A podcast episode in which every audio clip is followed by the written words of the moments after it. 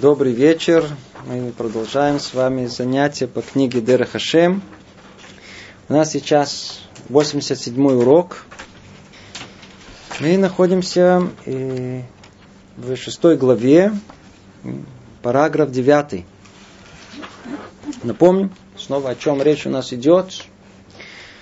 После того, как Рамхаль разъяснил нам все основы творения – для чего, как, из чего состоит, структуру этого мира, после того, как раскрыл нам, как все это воздействует. И после этого приходит та часть, которая касается непосредственно, а что теперь нужно делать нам, то есть та служба, как ее мы условно называем, служение еврейское, которое должно быть перед Творцом.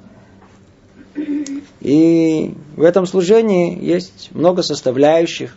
Те, которые мы должны осуществлять э, постоянно, время от времени, каждый день. Мы сейчас э, говорим о служении, которое еврей должен осуществить каждый день. Каждый день. Поэтому эту главу мы начали э, с того, как мы просыпаемся. Первое, что мы должны сказать, когда сознание приходит к нам, мой деяни, благодарность за то, что вернули мне снова жизнь, омовение рук, после этого благословение, и в прошлый раз мы говорили о подготовке к следующей части, к еще более возвышенной части служения, одевания в цицит талит и в тфилин. Давайте сегодня продолжим с этого места. Параграф 9. И мы видим, как э, Рамхаль связывает эту всю подготовку, которую мы перечислили, э, со следующим этапом нашего ежедневного служения с молитвой. Так говорит Рамхаль. После того, как человек отличает себя с помощью цицит и увенчан тфилином, предустановлены ему порядки молитвы, чтобы исправить то, что необходимо. То есть, вначале нужно подготовиться. Речь идет о исправлении. Исправлении себя, исправлении, сейчас мы увидим, всего мира. Поэтому нужно подготовиться, как любая, скажем, профессиональная деятельность. Прежде чем мы к ней приступим, что мы должны сделать? Мы должны конкретно подготовиться, я знаю, приготовить орудие труда, и снова проштудировать какой-то материал, вспомнить, что нам будет необходимо, сосредоточиться. То есть, что мы делаем? Мы подготавливаем себя к осуществлению какой-то конкретной цели. Так и тут. Видите, как когда мы одеваем э, цицит, выделяющий нас, напоминающий, кто мы есть. Когда мы одеваем тфилин, это то, что нам не хватает для совершенства, для полноты, которая есть. Мы как бы э, приготовили инструменты для следующего этапа, для молитвы. Следующий этап, то есть приборы наведены, заточены, все готово. Это делится цит тфилин. Продолжает Рамхаля говорит, общая цель и намерение в этом привести все творение, все миры в надлежащее состояние, в которое на них будет излучено высшее воздействие от Него, благословенного, и привлечь на них воздействие от Всевышнего согласно потребности. О, то есть, что происходит? Это подготовка. Когда человек тут, в этом мире, он старается, готовится, он создает, как мы много раз говорили, некий вакуум своим желанием, то он в состоянии отсюда и дальше притянуть что-то э, сверху. То есть в начале движения она идет снизу, как бы пробуждение, и поднимается вверх, и тогда есть возможность сверху э, этому благосостоянию спуститься вниз.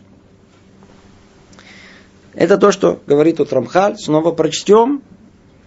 После того, как человек отличает себя с помощью цицит и увенчан тфилином, предустановлены ему порядки молитвы, чтобы исправить то, что необходимо.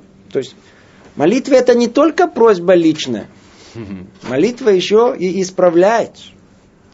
Общая цель и намерение в этом привести все творение, все миры в надлежащее состояние, в котором на них будет излучено высшее воздействие от него. То есть, прежде чем вот это благосостояние, которое спустится в этот мир, придет к нам, надо подготовить к нему всю трассу, весь путь.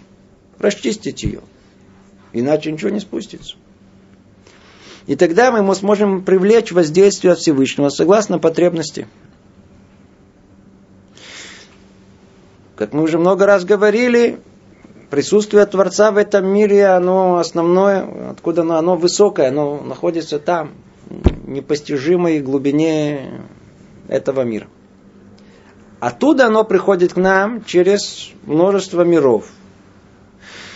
Ну, значит, нужно весь этот путь подготовить. А подготовка человека, сейчас мы увидим последовательность эту, она и как бы готовит всю эту дорогу. Она расчищает. С чего это все начинается? Давайте откроем Сидур, наш молитвенник. То есть мы это конкретно не будем делать, иначе у нас это займет очень много времени. Сделаем это э, умозрительно. Мы его открыли. И мы видим, что э, молитва начинается с благословений. И действительно, Рамхаль э, дальше нам э, больше скажет о них, какую роль они играют. Тут же он начинает со следующего этапа. То есть идет постепенная подготовка, расчистка пути благословения этого мира для того, чтобы оно смогло спуститься тут, в этот мир. С чего начинается? Утренняя молитва э, разделяется на четыре основные части. Первое это курбанот. Первое, что мы произносим – это жертвоприношение. Сразу скобку замечу, не все их произносят, но изначально их надо произносить. И не просто так мудрецы установили нам это в качестве начала молитвы. Курбанот, жертвоприношение. О чем речь идет? Только снова, прежде чем мы перейдем к более детальному разбору, снова напоминаю вам, молитва разделяется на четыре основные части. Надо это запомнить, мы еще к этому придем, это будет существенно, что есть у этой молитвы четыре части. Запомни, четыре части. Первое это курбанот жертвоприношения. Что это значит?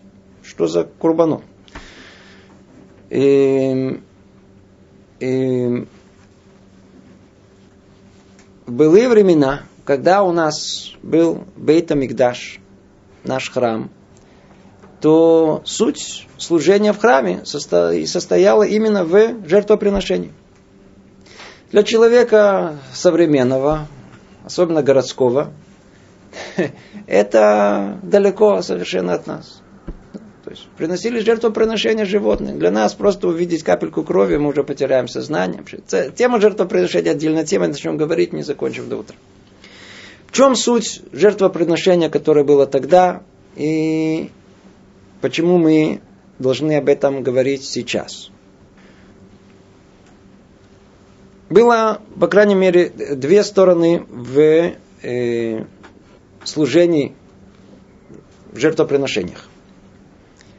Одна, она известная всем нам, состояла в том, что когда человек согрешил, не специально, а ошибочно, шойгек, то после того, как он делал чуву, исправление внутри души, он должен был еще и принести жертву.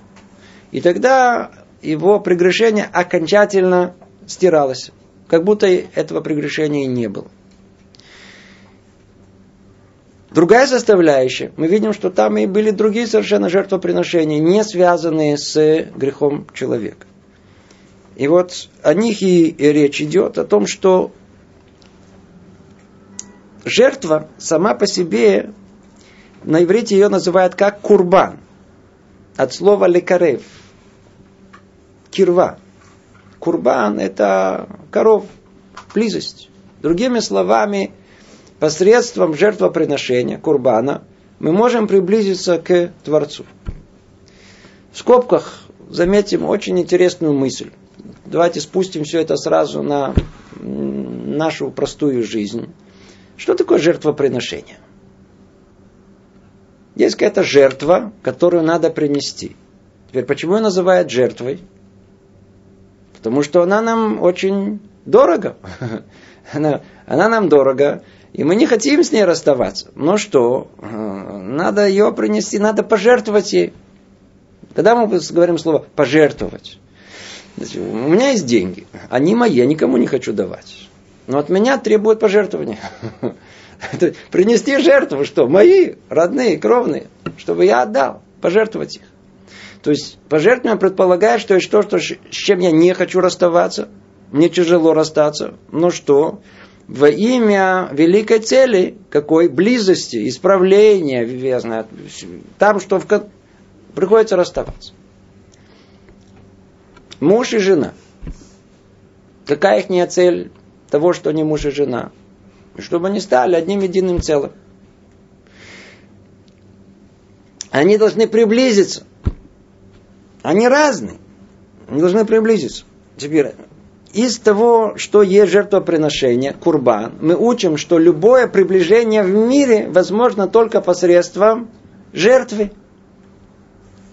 Муж не может приблизиться к жене, жена не приблизится к мужу, если не принесут жертвы. А что за жертвы надо принести?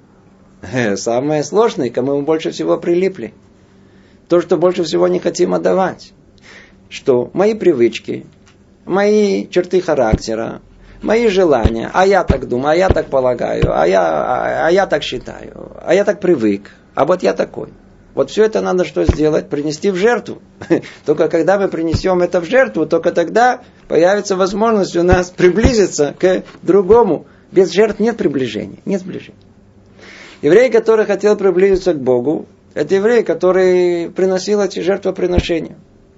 Спросите, а почему виноваты бедные животные? Это отдельный вопрос. Это вопрос очень глубокий, понимание всей структуры мира, чтобы мы поняли, почему надо, надо чтобы, чтобы именно животного э, э, э, приносили в, в жертву. Животное, оно всецело, оно существует в мире только для человека. Для человека. Для человека. Когда смотрят, как умершляется животное, то, в принципе, человек понимает, что это он должен был на его месте. Душа пробуждается, происходят большие изменения. Но за всем этим, за э, жертвой этого животного стоит то, что то животное начало, которое есть в этом животном, оно приносится как бы к духовности самого Творца, приближается к этому. И в этом смысле за жертвой приношением стоит понятие тагара, чистоты духовной. Чем меньше животного начала, тем больше святости. И тогда меньше того, что разделяет нас и Творца. То же самое, если муж и жена, они поймут, что надо приносить в жертву все свои нехорошие начала и качества и привычки, то они неизбежно приблизятся, потому что они убирают все, все то, что разделяется между ними. Они очищаются. Там есть очищение, там есть сближение. Пишет Рамхаль так. Первое – это жертва, э, жертвоприношение. Я уже начал это объяснять, в то время как э, Рамхаль он вначале перечисляет эти составляющие. Поэтому я, прошу прощения, забежал вперед. Пойдем по порядку, который он идет, но это сильно не меняет. Утренняя молитва разделяется на четыре основные части. Первое это курбанот, жертвоприношение. Второе это псукей де зимра, переводят гимны, произнесение псалмов и другие словословия из Писания. Третье это чтение шма и его благословений. Четвертое молитва шманайсера и 18 благословений и то, что за ней, следует за ней. И, то есть вначале Рамхаль намечает нам четыре основные части.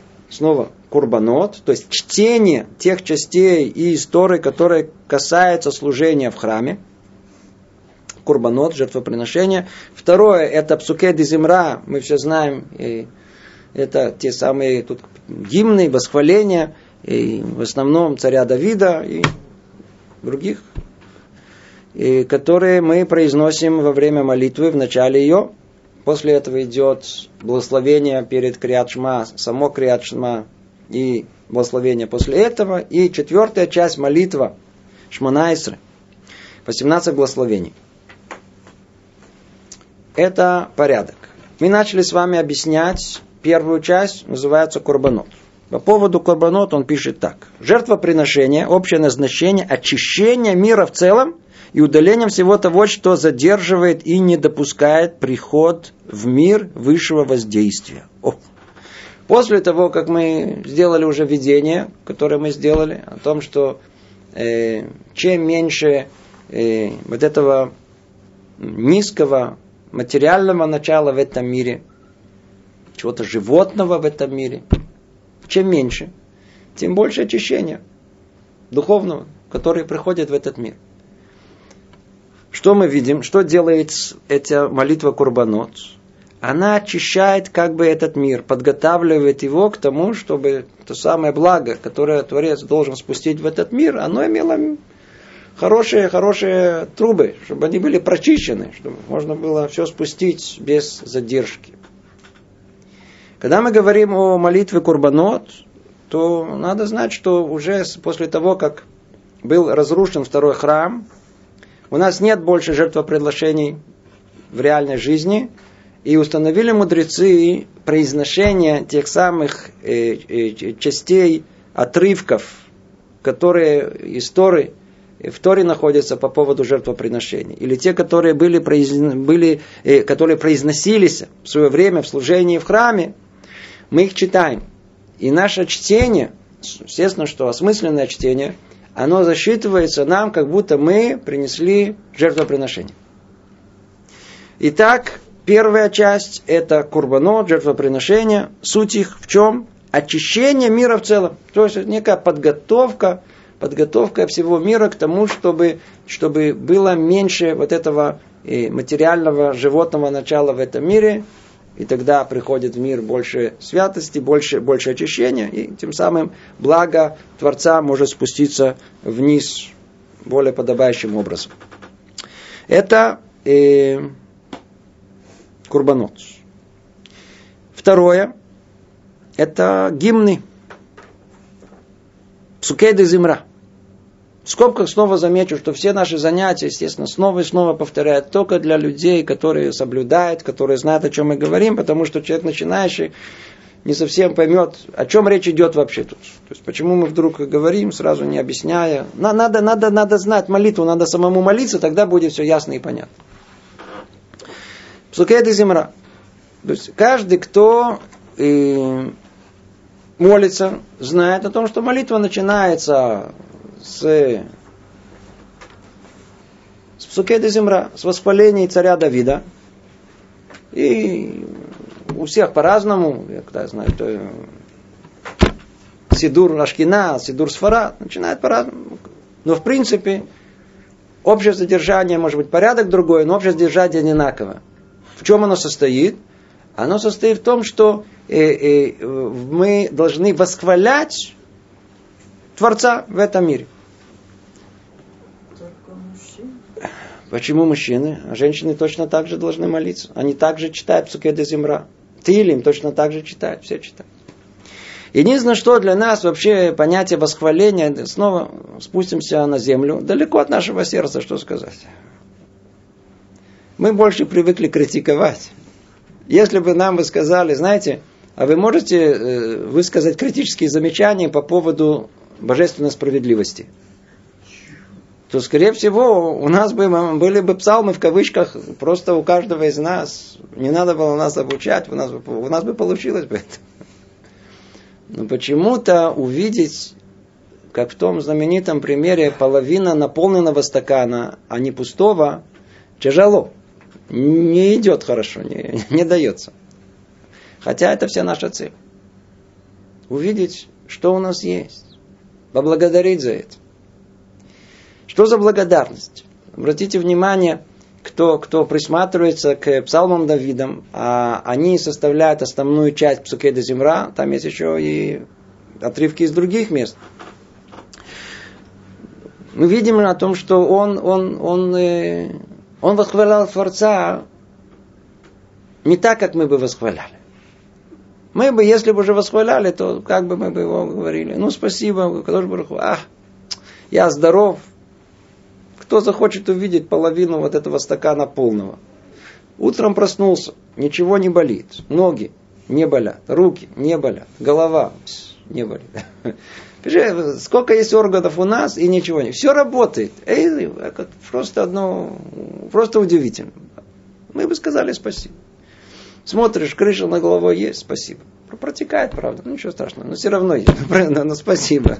Деньги тоже, мы бы так бы просили, мы так бы, бы восхваляли бы, может быть. И за это тоже, вне всяком сомнении, надо восхвалять. Но мы видим, что наши пророки, и от них мы учимся восхвалению, они видели в э, восхвалениях нечто очень-очень высокое. В первую очередь, что они восхваляли? Мы видим, что они восхваляли мудрость всего творения. Как оно сотворено, как мудро все в этом мире устроено. Давайте перейдем снова какой-то на наш язык. В принципе, я вам скажу интересную мысль.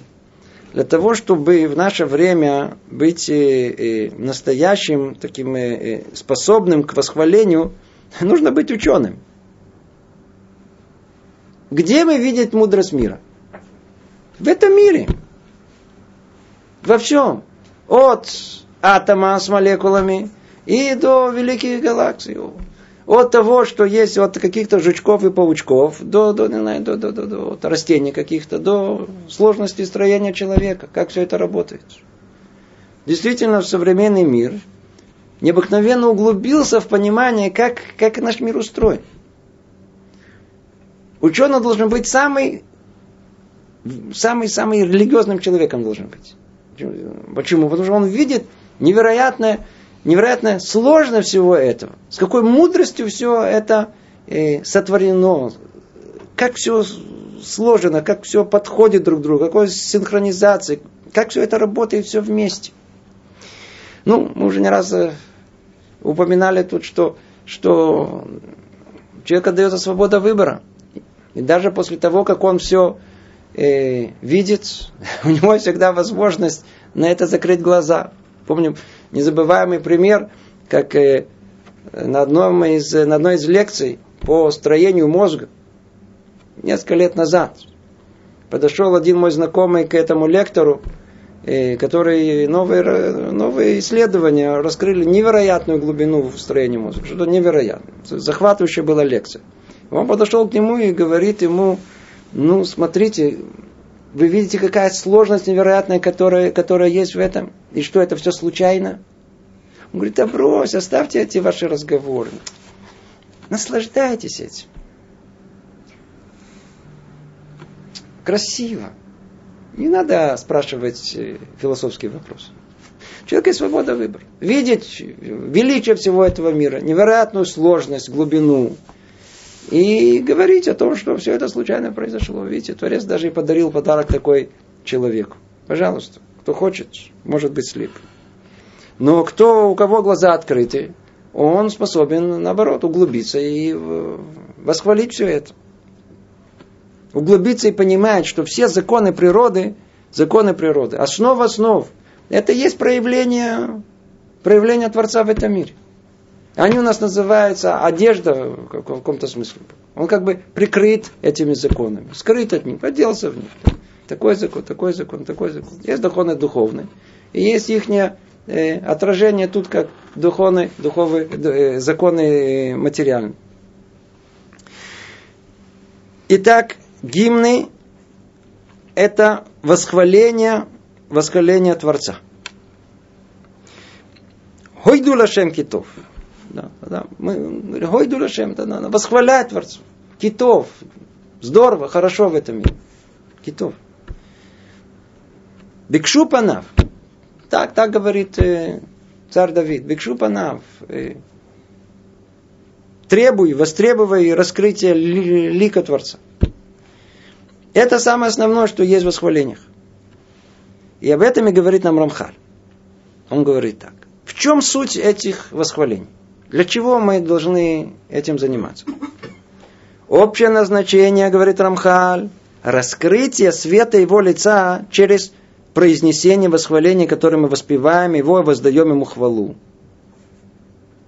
Ибо Всевышний постановил это раскрытие в зависимости от этого действия, то есть от воздаваемой ему хвалы, в чем и заключается смысл благословения, э, избравший меня э, славословие. То, что мы называем Иштабах, последняя молитва, без которой, э, без которой э, нельзя продолжать дальше. В Цукеде Земра есть три отрывка без, минимальных, которые есть. Есть Барух Шамар, Ашре и Иштабах. Иштабах, он как бы завершает все. Там как бы находится квинтэссенция хвалы. И без этой хвалы как бы нет раскрытия лика Творца. На что это подобно? На обращение, восхваление, я знаю, к высоко, высокопоставленному органу какому-то, царю. То есть, если просто есть э, если просто есть не обращение, то на нас не могут, могут, могут, на нас могут не обратить внимания. Но если слышится как бы восхваление, то даже по-простому, по-простому, любое восхваление, любая хвала, она пробуждает. Верно, она пробуждает. Поэтому, когда, когда мы хвалим детей, о, они любят, нас хвалят, нам, нам нравится, давайте на кого-то начнем хвалить сейчас. О, человек очень набрал, ему здорово будет, его хвалят, очень хорошо, он наоборот, он пробудится, у него моментально, как бы, условно говоря, он повернется к тому, кто его восхваляет. То есть пройдет, произойдет что? Пробуждение. Что делает это восхваление? Восхваление. Оно как бы пробуждает, раскрывает свет э, лица его, то есть присутствие Творца в этот мире. Причем восхваления бывают разные. Есть шевах, есть галель, есть много, есть много проявлений. Например, то, о чем я говорил, это шевах. Шевах это э, по-русски это похвала. Теперь нам кажется, похвала это понятие общее, вовсе нет. Хвалить надо уметь. Те, кто э, изучают науку воспитания детей, то когда доходят до того, как надо хвалить детей, это очень, очень, э, очень глубокая тема. Надо знать, как хвалить, за что хвалить. Для того, чтобы хвалить, надо быть очень внимательным человеком. Надо присмотреться точно, а в чем достоинство. Потому что нельзя просто льстить, нельзя просто говорить огульно. Поэтому Шевах похвалу могли сказать только самые большие мудрецы. В отличие от этого, Алель, общее, это как бы общее, это простой человек может говорить, и Алель, говорить и э, общее как бы э, восхищение, общее состояние души возвышенного, радостно. Да? Есть много-много уровней этого. Так или иначе, каждый на своем уровне может все вместе пробудить лика Творца. Это то, что он говорит. Гимны – общее назначение раскрытия света его лица через произнесение восхваления, которыми он воспеваем его и воздаем ему хвалу. Ну и что? Это то, что мы сказали. Чем больше мы хвалим, тем больше как бы Творец поворачивается к нам. Ибо, говорит Рамхаль, Всевышний поставил это, то есть раскрытие лика Творца в зависимости от этого действия, от псукеда земра, то есть от воздаваемой ему хвалы. В чем и заключается смысл благословения, э, э, избравшего меня словословия. Ведь потом, потом, потом, когда мы подойдем к молитве Шманаэсры, мы захотим попросить, захотим попросить здоровья, парнусы, начнем просить. А что мы просим? Он стоит к нам спиной. В кавычках, естественно. Он как бы, он, он, не, он к нам не лицом. Почему? Потому что Сукеда Земра не сказали. Или сказали, но недостаточным намерением. Как бы не пробудили раскрытие э, его лица. То есть все начинается с этого. Все начинается с этого пробуждения со стороны Творца. Только тогда можно переходить к следующей части. Следующая часть, третья, это Крят Шма, произнесение Шма Исраэль и с, с, со своими благословениями до и после. Третья часть продолжает Рамхали говорит, хотя мы уже объяснили в общих чертах значение Шма его благословений. В них есть еще один аспект. Надеюсь, тема Шма, Криат Шма, она незабываема, она заняла много занятий, там много мы прояснили, эта тема очень-очень глубокая. И вот выясняется, что тут есть еще дополнительный аспект. Есть дополнительный аспект, который э, находится в произношении Криат Шма. Сначала вступление. Говорит так Рамха. Порядок уровней творения и их последовательного соединения был объяснен нами в первой части. Ну, то, что мы говорили. Много-много что говорили.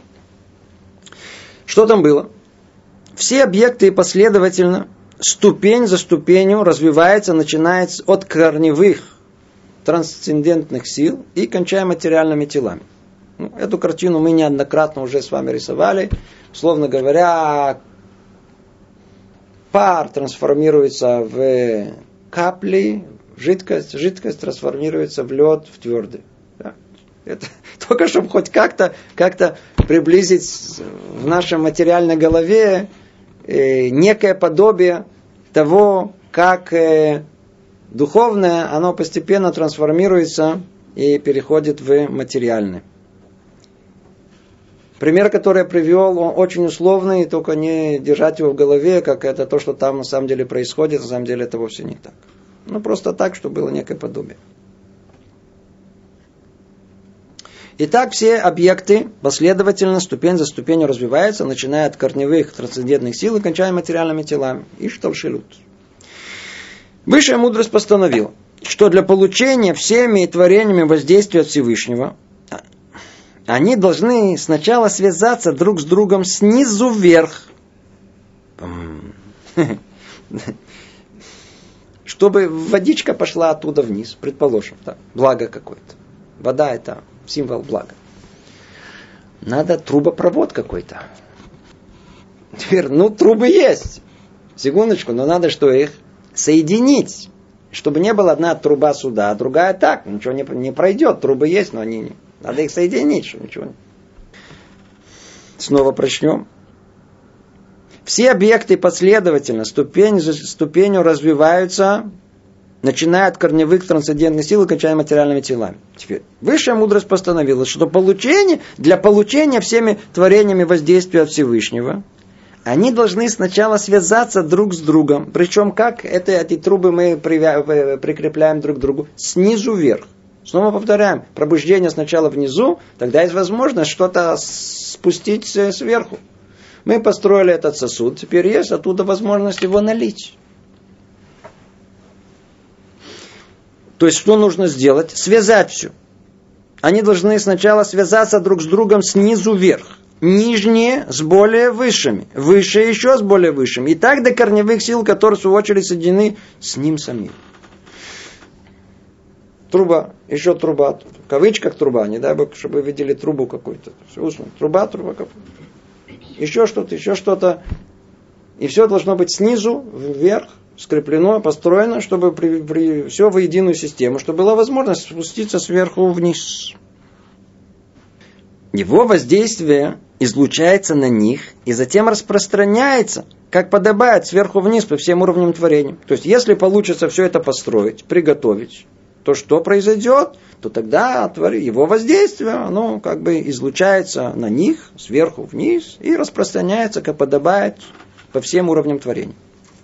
И все объекты размещаются на своих местах по своим уровням, чтобы действовать в соответствии с установленным для них порядком. До этого момента, до этого момента абстрактное видение, мы с вами его уже учили, но из строения всего мира ничего нового тут не сказано – но кто строит все это? О чем речь идет? О каком строительстве речь идет? Смотрите, все идет как? В начале жертвоприношения. Что они делают? Они делают первую очистку, первую подготовку. Потом что идет? Пробуждение желания Творца, раскрытие его света. Это скеди земра. Сейчас выявляется дополнительное свойство Криадшма, его брахот. Сколько брахот есть в утренней молитве? Сколько есть брахот? мы знаем, то есть перед Криадшма и после Криадшма, в общей сложности есть, есть у нас семь, семь, семь брахот. Семь брахот. Теперь. Они установлены, ой, тут это отдельная тема, есть, есть в мире то, что называется семь эйхалот, дворцов, в которых есть разные уровни ангелов. И вот те, которые непосредственно будут пробуждены вот этими э, благословениями перед Криачма и после Криачма. Это будут те самые разные виды ангелов, которые населяют эти семь составляющих, которые... Поэтому есть семь благословений. И их цель как раз и есть связать эти трубы в одно единое целое. Поэтому обратите внимание на, на, на э, благословение, которое у нас есть перед Криачма. Что-то там про ангелов говорится. Чего вдруг мы вспоминаем ангелов? Причем подробно, не просто так, с их секретами, что они там говорят, как чему они удивляются, как это может быть. Творец непостижим, и тем не менее он проявляется в этом мире, как это может быть, и есть кадош, кадош, кадош, это все взято от диалогов между ангелами. Понятия очень абстрактные, очень далекие до нас, но тем не менее, давайте их просто принимать по-простому. Это, криат, это благословение криат шма. Об этом говорит Рамхаль, благословение до и после чтения шма были установлены согласно этим тайнам. Согласно этим тайнам. То есть все, что мы говорили до этого, как должно быть, как надо подготовить эти трубы, и как надо их соединить, и кто их соединяет, и кто строит все это, это брахот крячма и крячма. Это то, о чем он говорит, это дополнительный аспект, то, что мы, который мы еще не изучали в крячма. Крячма мы изучали по-другому, его единство, его э, принятие его э, малхут, царство его. Это суть, которую мы изучали с вами по поводу Криадшма. А тут дополнительный аспект. Когда мы рассматриваем Криадшма как часть общей молитвы, о, тут Криадшма имеет другие, она, э, другие корни. Они, Криадшма, она как, как, как клей, который сейчас идет и строит нам вот эту связь с Творцом. Снизу вверх. И тогда когда мы сейчас мы увидим, придем уже к молитве, уже подготовлено, то уже мы уже находимся там наверху, мы как бы забрались к самому Богу наверх. Посредством вот этой последовательности Курбанот, и Псуке Дезимра, и Брахот Крячма и Крячма. Продолжает Рамхали говорить, с помощью этих э, э, словословий и прославления каждая ступень творения поднимается, пока не связывается с более высокой ступенью. Тогда все становится связанными, зависящим от света Всевышнего. Его воздействие притягивается к своим созданиям. Это воздействие происходит посредством молитвы уже к Шмана Исры. Другими словами, снова и снова, что тут сказано? Все, что мы молимся перед молитвой, это необходимая подготовка. Это как бы давайте сейчас все создадим. Давайте будем сейчас, вот есть труба, отлично, на нее Э, пробуждаем Аллахим, в следующем, в следующем мире еще одну трубу, за ней еще одну. Поднимаемся на самый верх. Все приготовлено. Сказали, проход перед крячма, крячма, проход после крячма. Забрались на самый верх. Что теперь? Теперь отсюда мы начинаем тянуть, труба есть. Теперь, она, теперь что? Молитва, что она создает вакуум. Теперь есть через что? Через этот цинор, через эту трубу можно уже теперь спускать все вниз. В этом смысл всей подготовки. А без нее просто так молиться смысла не имеет. Мы переходим к одиннадцатому параграфу. Сейчас у нас пойдет речь о чем-то очень-очень возвышенном, очень абстрактном. И с точки зрения Рамхаля, это все объяснение, которое совершенно необходимо, чтобы понять, как воздействует молитва, как она все притягивает, из чего она состоит, как, как это происходит технически. Мы сейчас войдем в очень-очень непростую тему, о которой, как правило, не говорим. Несомненно, необходимо обладать большой долей, э, большой мерой абстрактного мышления, чтобы не ошибиться в понимании тому, о чем мы будем сейчас говорить. Потому что речь пойдет о именах Творца. о чем-то очень высоком. Однажды, однажды у нас была речь об этом. Чуть-чуть только повторимся, потому что тут это вещь как средство для того, чтобы понять, как молитва работает. Мы все подготовили, как сейчас это произойдет, как молитва Шманайсре, она, как она спускает благо вниз, как она воздействует над мир, как она притягивает к нам. По порядку. Одиннадцатый параграф. Говорит Рамхаль так. Необходимо знать, что все существующие виды воздействий и их частности объединены в три категории высшего воздействия. Ничего не понятно. Верно? Снова. Необходимо знать, что все существующие виды воздействий и их частности объединены в три категории высшего воздействия. А. Все воздействия, которые есть в мире. То есть все, что Творец, он спускает в этот мир. При этом как в процессе творения, так и в процессе управления этим миром. Так вот, все вот эти э, э, виды воздействий, и не просто в общем, но и в частности, они объединены в три категории высшего воздействия. А тут, тут нам и требуется наше это абстрактное мышление. На эти три категории намекают первые три буквы непроизносимого имени Всевышнего. Юд, Кей, Вав. А четвертая буква Кей намекает на соединение трех этих категорий вместе, необходимое для совершенствования творения. Уже этого достаточно нам, что тут сидеть до утра. И ничего еще не поймем. О чем тут речь идет? Несколько слов о очень непростом понятии. Если мы поймем это, то будет очень хорошо. Будет очень хорошо. Что такое имена Творца? Почему мы ссылаемся на них? Почему это так важно? Почему это основа всему? Скажите, если, предположим, попал у нас человек на э, безымянный остров,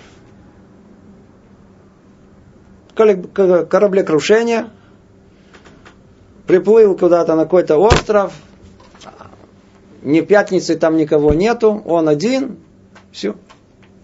Скажите, когда человек один на острове, то ему нужно имя? Ему не нужно имя. Когда вообще понятие имени она пробуждается? Когда, когда вообще есть понятие имени? С какого момента? Тогда, когда кто есть? Еще кто-то есть. Тогда, когда нужно идентифицировать это Миша, это Гриша, мне, мне нужно знать, что это Миша, это Гриша, я не могу... Э, э, э. Надо имя. Поэтому у нас есть имена, чтобы мы могли отличить друг друга. Обращаться. Друг к другу. Другими словами, давайте теперь переведем это в другую плоскость понимания. Творец сам по себе, у него нет никаких имен. Нет никакой надобности, когда мы говорим о сущности Творца, чтобы у него было какое-то имя.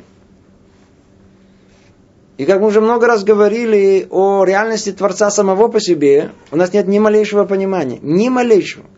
У человека нет никакого намека на то, что есть существование Творца самого по себе. Когда мы говорим о реальности Творца, с какого момента? только с того момента, когда проявилось его желание сотворить этот мир, воздать. Только когда появляется как бы еще кто-то. То есть он из этого безымянного этого острова одиночества, как бы он вдруг выходит в, на материк, где присутствует еще кто-либо. Все это очень условно говоря. Только тогда, когда появляется понятие творения, кроме самого Творца, появляется тогда потребность для самого творения, чтобы каким-то образом назвать проявление Творца в этом мире. И тогда мы начинаем называть его. В зависимости от чего? От того, как он себя проявляет. На что это подобно? снова наша реальность, она далека, она вообще такая искусственная, современная. Но во все времена в, мир, в мире существовало ли царство. В царстве был царь. Как правило, человек не видел царя. Но его руку, его власть, он очень хорошо чувствовал на себе. Предположим, что в неком царстве есть царь очень жестокий, очень такой брутальный. Не надо видеть царя, но он знает, что его царство в чем проявляется? В каком-то э, власти, установлении этой власти, правосудие, э, суд. А другое царство, оно какой-то царь другой. Какой-то излучает и распространяет во все стороны, хотя мы его не видим. Какой-то э, щедрость и милосердие. Другими словами, что есть имя Творца? Имя Творца это каким образом он проявляет себя в этом мире. Теперь, каким образом мы, какие основные проявления Творца в этом мире? Есть основные три основных проявления Творца в этом мире. Первое называется хесед. Это милосердие. И если бы не было милосердия, не было никакой силы, которая хотела бы дать. Второе, второе проявление, в общем, в общем, самым общим, это та, которая будет ограничивать первую, которая, которая хочет дать безгранично, но это нехорошо. Не в состоянии это принять в конечном итоге. Надо ее ограничить. Это будет, условно говоря, правосудием. Правосудие, то, что полагается по э, строгости, по букве закона. Есть милосердие. Это две, две крайности. И есть то, что называется посередине рахамим. Я по-русски не знаю, как это перевести. Может быть, слово хесед надо как-то по-другому перевести. Добро. А рахамим – сожаление. То есть, что делает рахамим? Что это за меда? Она учитывает оба, и то, и другое. И то, и другое. Учитывает со стороны хесед, с другой стороны милосердие, доброту, с другой стороны правосудие, строгость. Так вот, э, качество, которое находится посередине, оно словно называя рахамим. Это три как бы основных проявления э, управления Творца в этом мире. Но это в общем. В общем. Правосудие цедек. Э, дин. Нет цедек, дин. Цедек это что-то другое. Хесед, дин и рахамим. Это три основных как бы названия, три главы который находится в общем, в общих словах, в общем самом описании, и, и, и, а, из чего все исходит. Мы в молитвах говорим хесед верахами. О, секундочку, сейчас мы все, все, все это разберем. Это только чтобы чуть-чуть приблизить к нам, что есть имя Творца. То есть имя Творца это проявление его в этом мире. В общей сложности есть 10 имен Творца. 10 имен. Нам известно только несколько из них в явной форме, они упоминаются в Торе. Мы не будем входить, эта тема сама по себе, кто и что. Нас же интересует основное имя Творца. Основное имя Творца это имя непроизносимое. Его нельзя даже произносить. И это имя, состоящее из четырех букв. Первая буква Юд, вторая буква Гей, потом буква Вав, а потом снова буква Гей. Четыре буквы. Мы ее называем на иврите Шем Хавая. Кто знает иврит, знает язык Торы, он уже слышит, ему что-то хорошо это слышится от слова «угове олам». Он, слово «авая» это творение этого мира. Суть этого мира. Когда мы произносим это имя, намерение, которое есть, он был, он есть, он будет. Речь идет о вечности. И о том, что составляет прошлое, настоящее и будущее. Что это тема сама по себе.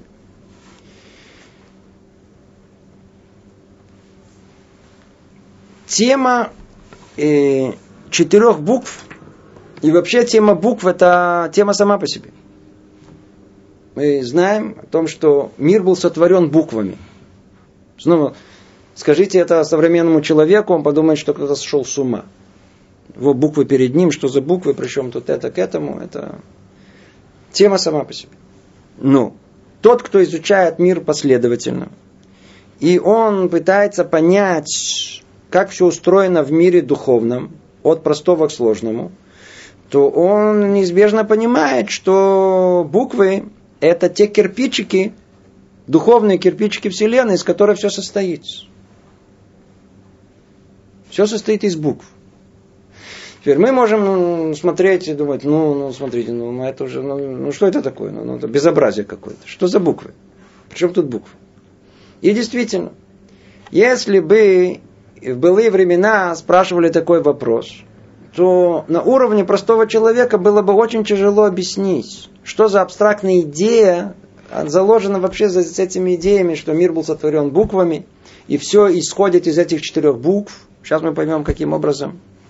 Но для современного человека очень интересно. Вся современная цивилизация, надо просто знать, она она сама не зная того, она творит для нас примеры, чтобы мы поняли, как мир духовно на самом деле устроен. Знаете, когда спросили, когда же спросили Хафецхайма, для чего в мире появился э, телефон, он говорит, как для чего? Сколько раз мы в свое время молимся, думаем о том, что-то сказать. Я говорю тут. Он говорит, ну как меня Творец слышит? Я тут, а он там. Как он слышит? Он говорит, ну вы видите, видите, вот телефон. Видите, я говорю тут, а слышат там. Не только это, телевизор. Мы тоже бы без телевизора. Что телевизор нам дает? Э, телевизор. Телевизор это большое дело. Телевизор существует в этом мире для одного единственного, чтобы мы поняли. Все видно. Как говорят в Перкея, вот, Айн Руа, Озен Шумат. Есть телефон в этом мире Творца, есть телевизор Творца, все снимается с разных углов, не, спрятаться, не, все видно, все записывается, все там где-то записывается. Образное выражение к тому, что наш мир никуда не уходит. Точно так же и можно понять теперь, каким образом мир сотворен из, из букв. Что значит из букв? А ну вот смотрите.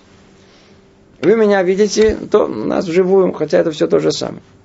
Но есть э, те, кто нас смотрят по... на экране, верно? Ну, давайте теперь спросим даже э, пацана, мальчишку, который хоть что-то изучал в школе. Ну, скажи мне, вот что на экране ты видишь? Спроси, спросим нас, что мы видим на экране. ну, смотрите, действующее лицо человека. Плоский, правда, сейчас, знаете, плоский экран. Но видно человек. Скажите, это человек там? Вы нормальные люди, это человек там находится. Кто там есть? Там внутри экрана это человек. Это видимо, что есть человек. А что за этим стоит? А? Что стоит за этим? И, э, ну, есть эти, как их, э, компьютерщики. Что там есть? Там программа есть. А из чего она состоит? В конечном итоге из чего состоит? Из байтов, из битов. То есть она состоит из чего? Из единичек, из ноликов. Там ничего другого нет. Смотрим человек. На самом деле это не человек, из чего он состоит. Когда мы хотим понять, что закроется в конечном итоге за этим, нолики и единички. Ну, это в мире виртуальном, придуманном человеком. Чтобы вы знали, человек никогда ничего нового не может придумать. Он все придумает только то, что уже есть. А наш мир, наш, наш, наш мир не устроен точно так же из ноликов и из единичек. Наш мир, жизнь, которая есть в этом мире, она не такая же. Рухашем, научный мир пришел уже, э, достиг уже многих понимания. И что они там э, дошли? До, до, до чего? До самой глубины, которая есть. Что всему миру есть основы. Весь вся биологическая основа мира строится на аминокислотах. Сколько этих аминокислот, замечу в скобках, сколько их в общей сложности. Это мое наблюдение, можете поспорить с этим. Знаете сколько? Вы не представляете. Их 20. Но что? Во всех исследованиях пишут, что есть еще два. Но из-за того, что они иногда появляются, иногда исчезают, мы их не упоминаем. В общей сложности сколько их? 22. А сколько есть в еврейском алфавите букв? 22 буквы. Из этого состоит весь мир. Единственное спросите, а каким образом эти появляются, эти исчезают? Ну, кто знает снова язык, второй знает, что у нас тоже есть две буквы. Какая? Одна юд, а другая вав, которая она иногда появляется в слове, а иногда исчезает. Обождите, это еще не все. Мы сейчас с вами перейдем к чему? К тому, что есть четыре основы. И будем сейчас об этом говорить много-много раз. И четыре основы в мире постоянно будем говорить об этом. Четыре основы, они основа всему, что есть в мире. Все, что есть четыре, это сейчас вот будет исходить из этого. Теперь на этих четырех основах устроен весь наш мир. Теперь скажите, генетический код. Из чего он состоит? Всего лишь есть там четыре прообраза. Не буду уходить, у нас просто уже нет времени. Кто знает, есть всего лишь четыре прообраза генетических кодов. Их всего четыре. Но из-за того, что речь идет о, о, о э, трехмерном их составлении, они порождают огромнейшее количество э, комбинаций, которые можно из них составить. Но их, их только исключительно четыре. Не больше и не меньше.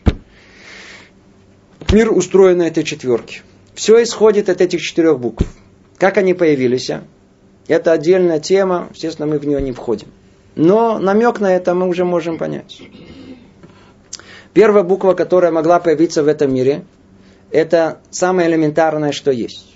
Что самое элементарное есть? Например, если я хочу что-то написать снова, то с чего все начинается? С точки. Если я только притронулся, уже есть буква какая? Юд. Она называется Юд. Почему Юд? Это тоже снова другая тема. Но первое, с чего начинается, с точки. Теперь, а, точка есть, отлично, все очень хорошо. Уже точка есть, это уже очень много. Если мы эту точки потянем, что у нас появится? Палочка. Теперь давайте, теперь, а, палочка. О, палочка уже что? Это уже хорошо, палочка уже, это, это уже двухмерное пространство. Это уже, уже движение, это уже есть что-то. Выход из того, что было внутри. Вот эта палочка, она где-то находилась. Где находилась? В точке. Она вышла из точки и стала палочкой. То теперь давайте начнем это дело э, копировать. То есть жизнь это воспроизведение самого себя. Давайте палочка, которая она породила себе еще одну палочку. Давайте составим несколько палочек. Что получится? Хей. Получится гей. Будем вытягивать эту палочку так. Получится, я знаю, там самое получится. Другими словами, что мы получили из точки и из эм, палочки? Мы получили все элементарные основы этого мира. Это нолики и единички всего мира. Точка и палочка – это нолики и единички всего мира. Это, это юд и вав. Юд и вав. Говорит Гаон из Вильна, его ученик говорит о том, что юд – это одномерное пространство. Палочка, палочка вав – это намек на двухмерное. И мы с вами живем в каком трехмерном это гей. Это первый гей. Okay? А на самом деле мир наш какой он? Четырехмерный. Он же должен еще, так сказать, кроме трех, трех пространств, надо еще как-то в этом мире существовать. Так как есть понятие времени, то есть и четвертое пространство. И это намекнуто где? В четырех основах, которые мы сказали. Все три перед этим для четвертого. Я, к сожалению, у нас время стекает, а только я начинаю эту тему. Что делать? Что делать? Мы придется с вами где-то ее остановить, только еще добавим еще одно слово. Четыре эти буквы, подведем итог, четыре буквы Юд, Кей, Вав, Кей, четыре разные, эти четыре основы, на котором строятся, мы их еще не объяснили, что за ними прячется – это основа всему миру. Это энергетические, условно говоря, единицы, из которых впоследствии развился весь мир. Именно в последовательности сначала точка, из нее выходит, э, из нее выходит э, из нее мы поймем, что это не так происходило, а последовательность истинную мы сейчас увидим на следующем занятии, как это происходило. Но в принципе порядок он точка, линия, а из него уже, из этой линии уже можно вывести и все остальное, если только ее размножить и расставить, из нее уже породить и остальные буквы.